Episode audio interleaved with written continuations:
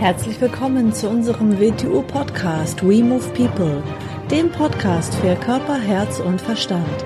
Wir sind Alfred Johannes Neudorfer und Rosa Ferrante Banera und in unserem Podcast beschäftigen wir uns mit den Themen persönliche Weiterentwicklung, Gesundheit, Kampfkunst, Philosophie und Menschsein. Zu einer neuen Episode unseres Video-Podcasts. Hallo AJ. Hallo Rosa.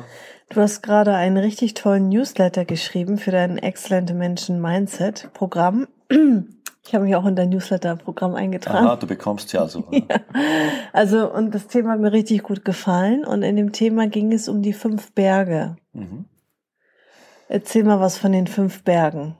Das ist, glaube ich, ein japanisches Konzept, ne? Es ist ein altes, eigentlich ein altes japanisches Konzept. Also in seiner Entwicklung muss man fünf Berge erklimmen oder überwinden. Mhm. Hat auch ein bisschen Ähnlichkeit mit unserem Retiro Chun mhm. Hintergrund und Konzept. Was sind die fünf Berge? Ich zähle sie mal auf und dann gehen wir auf jeden dieser Berge mal ein bisschen ein. Das erste ist der physische Berg. Das zweite ist der mentale Berg. Das dritte ist der emotionale Berg. Das vierte ist der Instinkt- und Intuitionsberg. Und das fünfte ist der Kokoro-Berg. Kokoro ist eine Bezeichnung aus dem Japanischen, für die wir eigentlich keinen Begriff haben in unseren Sprachen. Wenn, wenn wir vom, vom wirklichen Ich reden, also nicht vom Ego, sondern das wirkliche Ich, das man aus der Integration der anderen Bestandteile des Menschen entwickelt, das kommt der Sache ähnlich, was unter Kokoro verstanden wird. Aber da kommen wir nachher noch ein bisschen dazu. Mhm.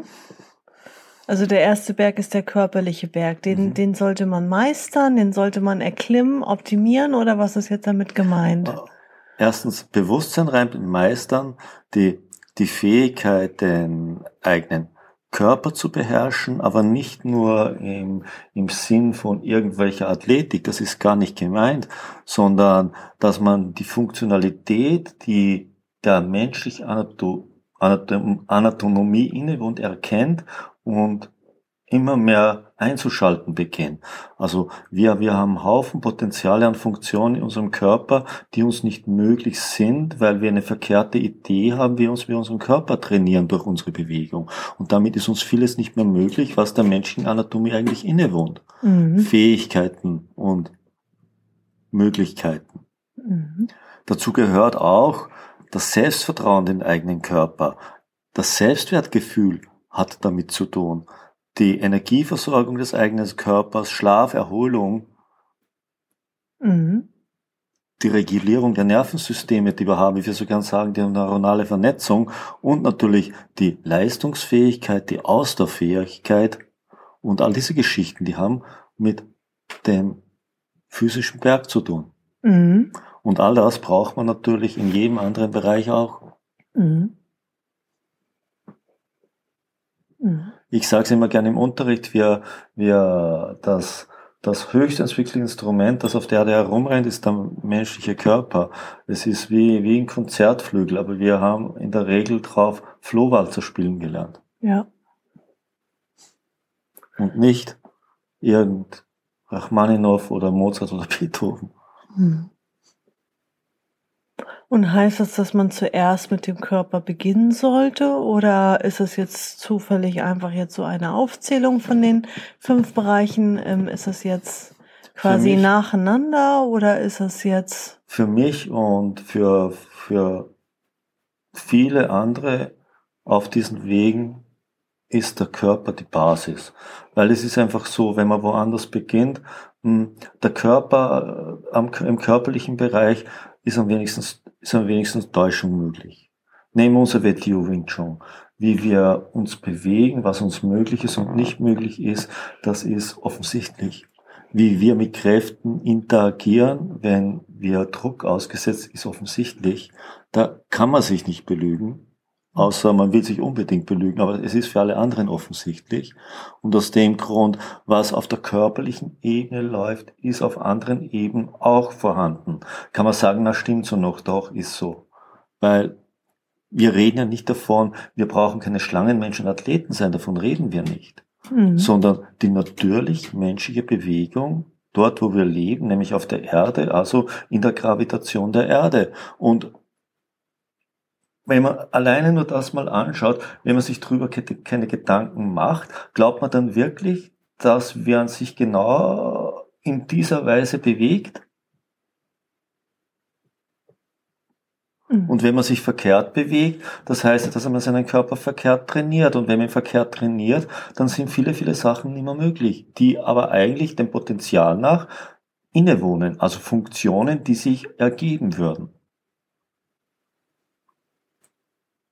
Und wenn wir es schon auf körperlicher Ebene nicht erkennen, wie wollen wir es denn dann auf mentaler und emotionaler Ebene wirklich erkennen? Wo die Beweisführung viel schwieriger wird. Mhm. Aber natürlich, äh, dann ist man sofort beim zweiten Berg, beim mentalen Berg. Weil natürlich dann sind wir bei den mentalen Glaubenssätzen und all diesen Geschichten und den Konditionierungen und unserem Umgang mit Aufmerksamkeit, was natürlich die Grenze bildet, was dann überhaupt für den Körper auch noch möglich ist. Mhm. Denn selbst wenn ich mich gut zu bewegen beginne, wenn ich das nicht zu verändern beginne, kommt man an die Grenze. Kommt man ganz schnell weiter. an die Grenze. Mhm. Dann, dann sagt man sehr schnell, das geht nicht, das gibt's nicht, das ist für mich nicht möglich, das kann so nicht sein. Mhm. Ist es ja das oder das, dann beginnen Vorwände und Einwände, ähm, dann beginnt sich der, der 10.000-köpfige Drache zu erheben. Mhm. Wie man in Asien sagt. Mhm. Natürlich muss man sich als nächstes, wenn man körperlich äh, sich natürlicher bewegt und dadurch der Körper in seiner Funktion das natürliche Potenzial der menschlichen Bewegung wieder zu erlauben beginnt, muss man als nächstes den mentalen Wert zu behandeln beginnen. Dann sind wir bei den Glaubenssätzen, wie ich schon gesagt habe, dann sind wir bei unseren Konditionierungen. Mhm. Dann sind wir dort, wie wir mit Aufmerksamkeit umgehen. Mhm. Weil solange wir nur nach Aufmerksamkeit suchen, machen wir nichts anderes, egal wie wir es benennen. Mhm. Ob wir einen Job machen, ob wir Freunde suchen, ob wir uns in jemanden verlieben, ob wir ein neues Hobby beginnen. Nein, wir suchen Aufmerksamkeit. Mhm. Und dann beginnt man natürlich bereits den dritten Berg zu berühren. Das ist ganz klar. Dann sind wir bei den Emotionen. Emotionen sind wichtig, Emotionen sind Energiebringer. Man sollte sie aber dann nochmal deutlich von den Gefühlen unterscheiden. Aber solange man mit seinen Emotionen nicht wirklich umgehen kann, wird man sie wenig von Gefühlen unterscheiden können. Mhm. Und dann gibt es ja auch noch sowas wie die emotionale Konditionierung, die nächste Grenze. Ja. Mhm.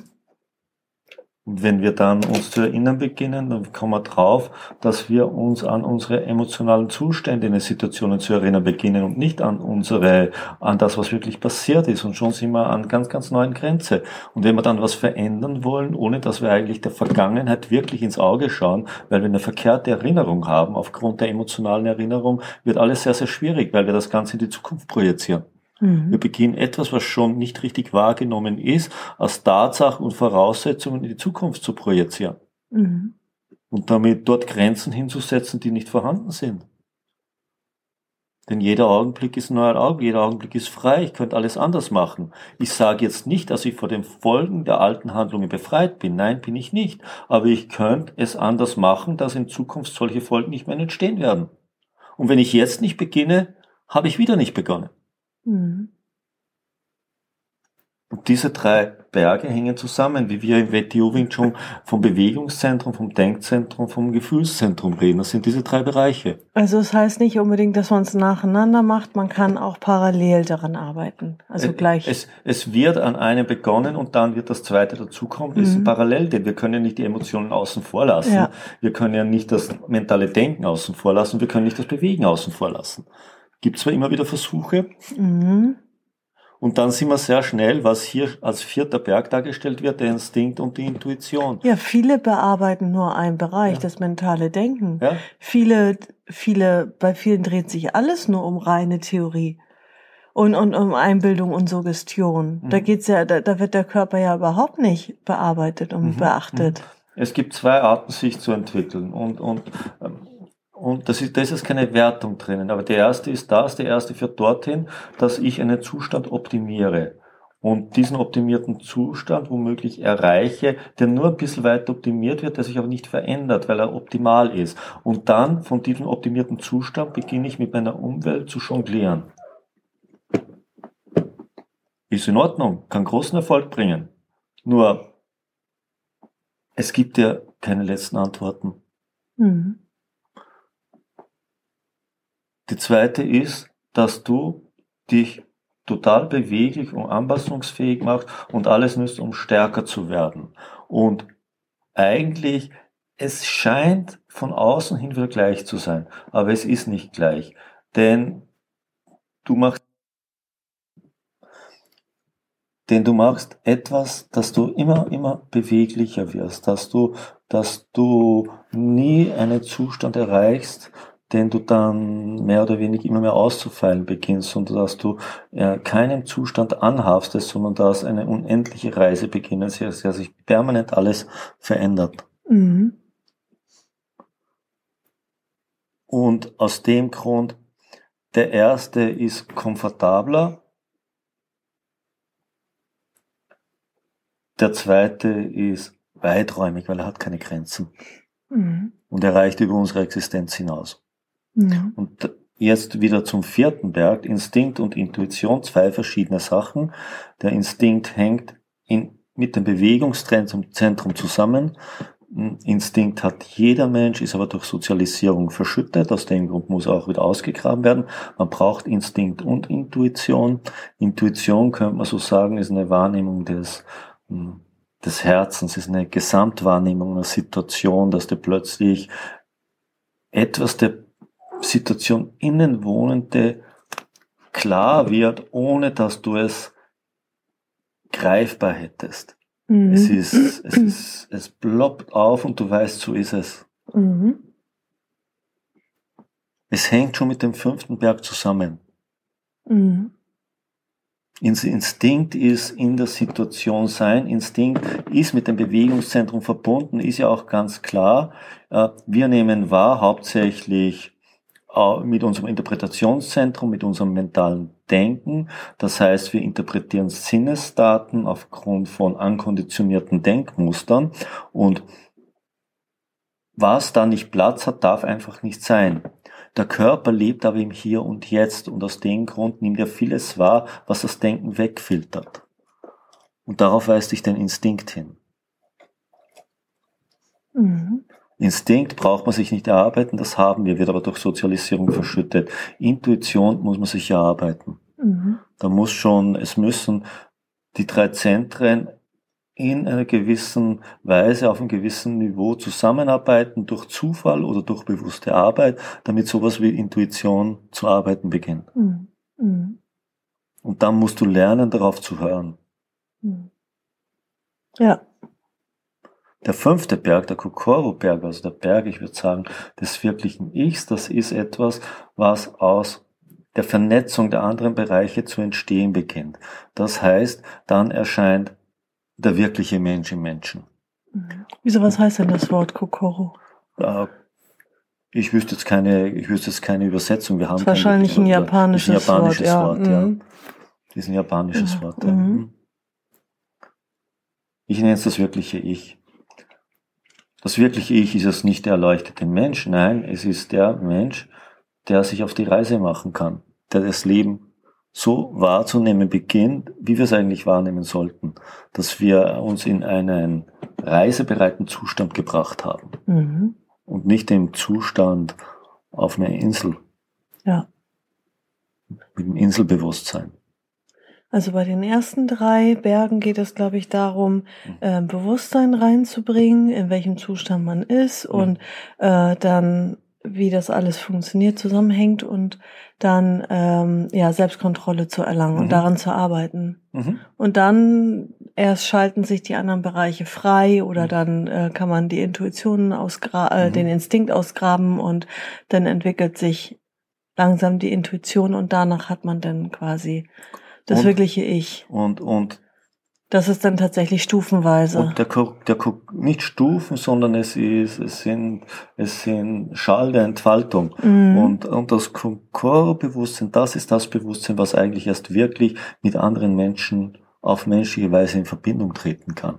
Denn die Fragmente vorher, die werden den Menschen nicht gerecht wenn Menschen mitsammen reden, da ist ja kein Verständnis möglich. Das weiß doch jeder. Verständnis ist dann möglich, wenn man mit einem anderen Menschen eine Schwingung teilt. Dann kann der eigentlich nichts Verkehrtes sagen, man versteht ihn. Mhm. Wenn das nicht vorhanden ist, kann man die Sprache präzisieren bis zur Perversion ja. und die Menschen werden sie nicht, nicht verstehen, sondern es wird sie, es wird sie auseinanderdividieren. Mhm. Weil Verstehen läuft nicht über Sprache. Verstehen läuft über etwas anderes, Verstehen läuft über eine ähnliche Schwingung, eine ähnliche Frequenz. Mhm. Und der Mensch des fünften Berges tritt auf diese Art mit seiner Umwelt in Kontakt. Mhm. Strenger könnte man sagen, er spricht mit den Tieren, mit den Pflanzen und den Menschen. Nicht in dem Sinn, dass er mit ihnen redet, aber er versteht sie. Mhm.